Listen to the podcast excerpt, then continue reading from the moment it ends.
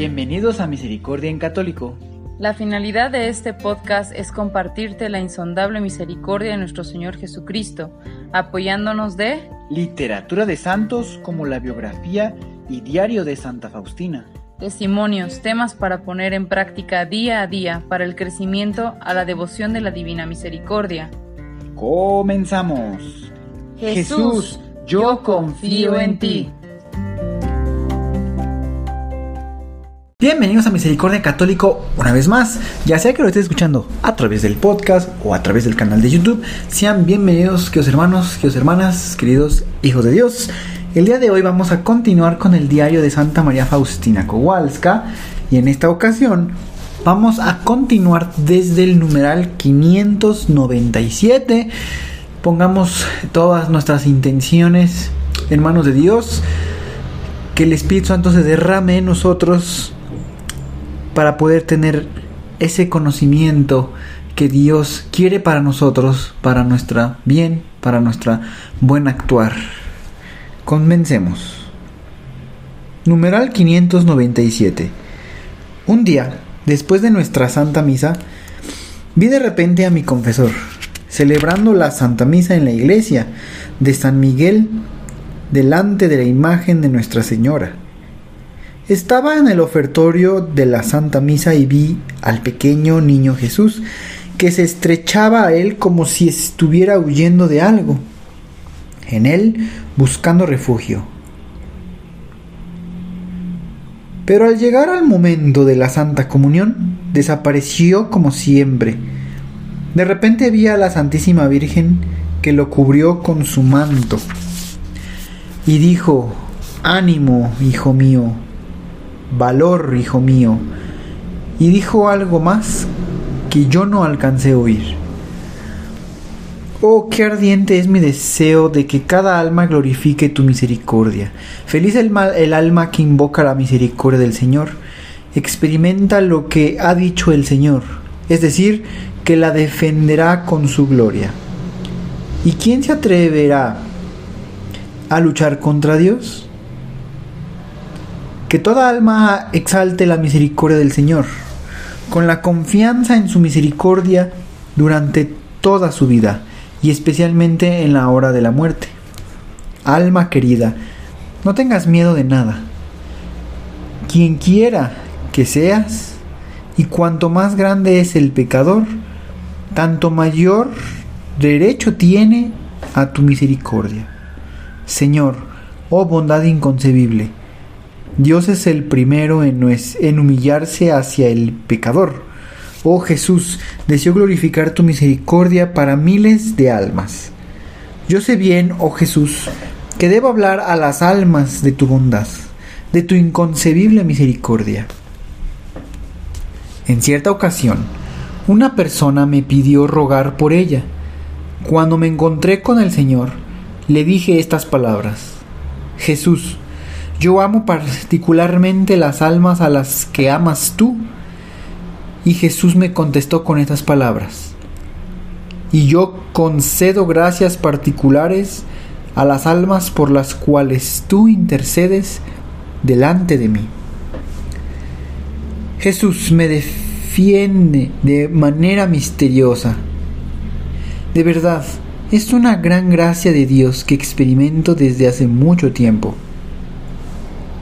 Una vez, cuando una de las hermanas se enfermó y estaba a punto de morir, se reunió toda la comunidad.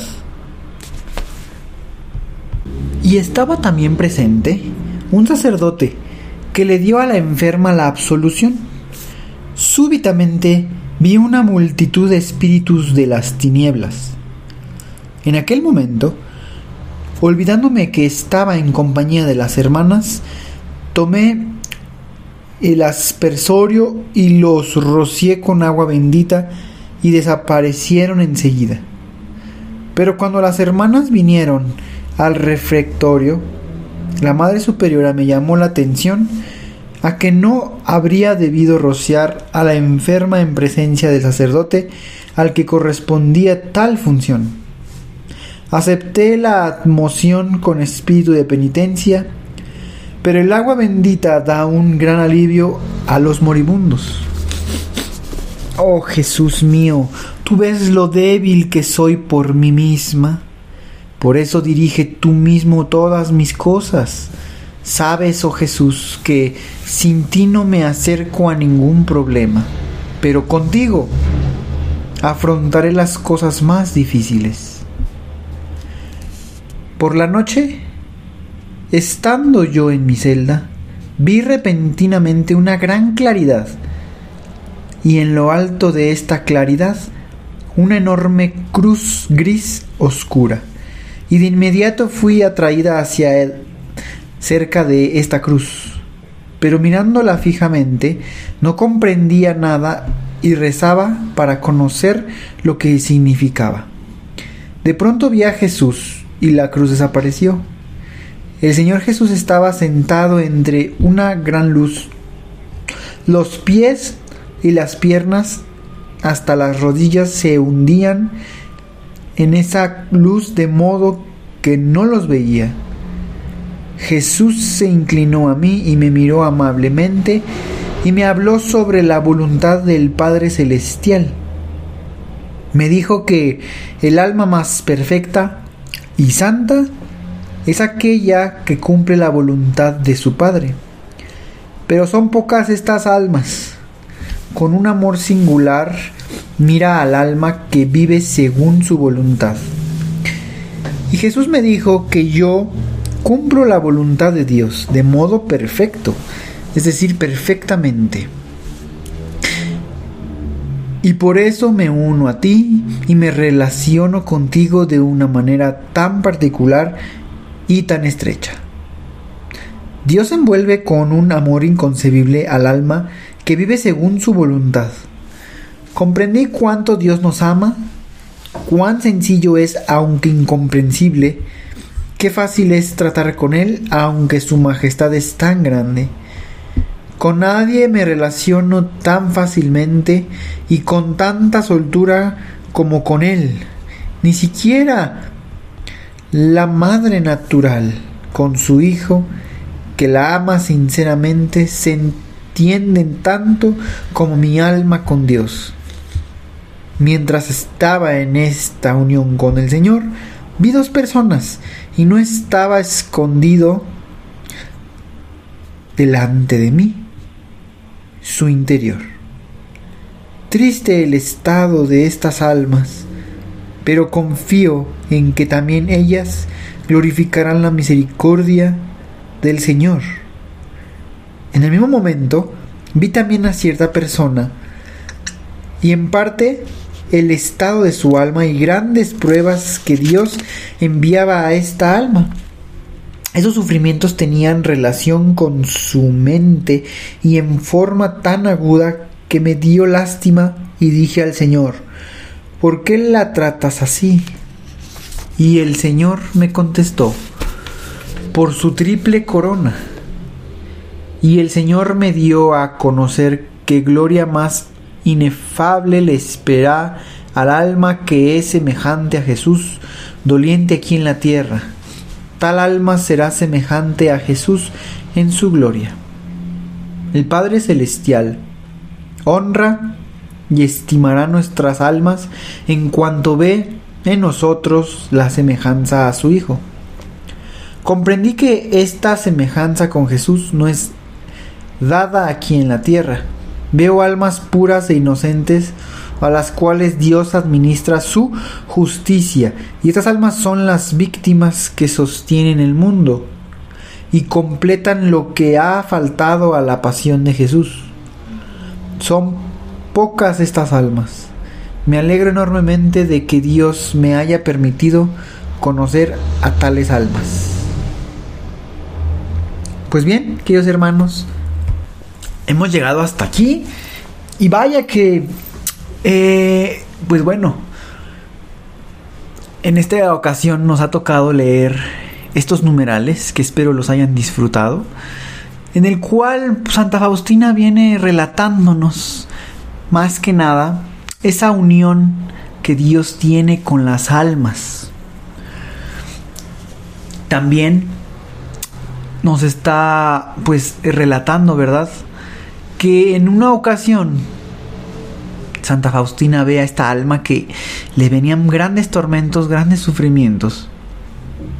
Y es entonces cuando Jesús le dice, este sufrimiento es por su triple corona. Es decir, queridos hermanos, entiendo que es complejo entender que el sufrimiento es algo que nos va acrisolando. Alguna vez un sacerdote puso el ejemplo que, que Dios, que Jesús es como un, eh, como un herrero, podríamos decirlo así. Aquella persona que trabaja con el metal. De principio el metal simplemente es un pedazo de eso mismo, de metal sin forma, sin brillo, sin un fin. Sin embargo, después de que las manos del herrero empiezan a trabajar sobre este metal, es conforme va agarrando forma. Imaginémonos nosotros alguna, pues, figura, alguna escultura, quizá, pues, de que el material que ustedes gusten, ¿verdad? Al fin y al cabo, el ejemplo es en base al, al, metal, ¿verdad? Porque normalmente para ir dándole forma al, al, metal hay que meterlo a acrisolarlo, al fuego. Posteriormente, los golpes del martillo. Si observamos el proceso de cómo se va trabajando este metal, es a base de de, una manipulación que requiere eh, una, un constante ah, incidencia, ¿verdad? Una constante puesta en prueba. Porque el metal también se quiebra. Si no se sabe manipular, si no se sabe tratar, hay que saberlo hacer. Y eso es el ejemplo que nos pone el sacerdote. Jesús es aquel que va manipulando este metal. Lo va metiendo al fuego, le va formando a base de, de esta herramienta del martillo, pero al final queda una obra espectacular. Y yo me imagino, ahora recuerdo esto, a lo que Santa Faustina decía a Jesús. Señor Jesús, ¿por qué tratas así esta alma?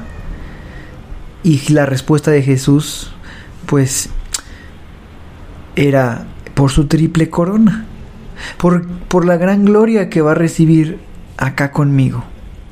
Y Santa Faustina mencionaba esto, que a medida que nosotros estemos más semejantes a Jesús, es conforme más vamos a asemejarnos a Él cuando pasemos a la iglesia triunfante.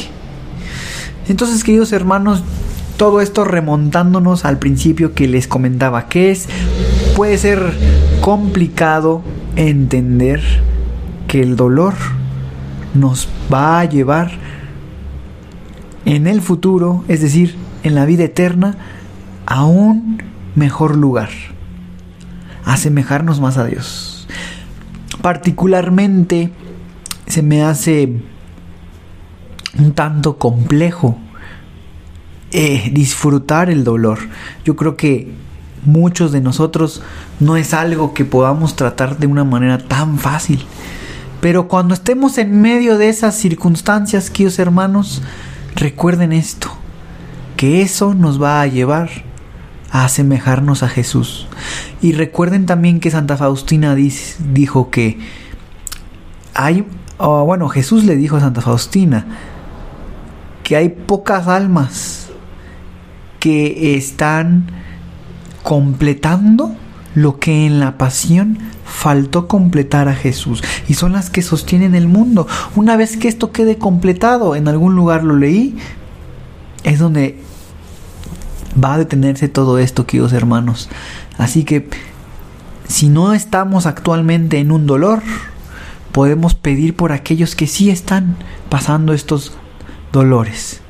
Pues bien, queridos hermanos, que Dios los bendiga. Hasta pronto.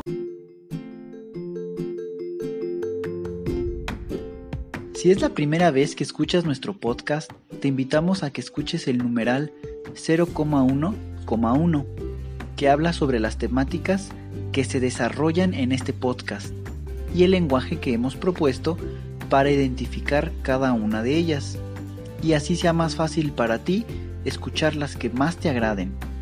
Te dejamos el link del audio y la lista de las temáticas en la descripción que este audio tiene.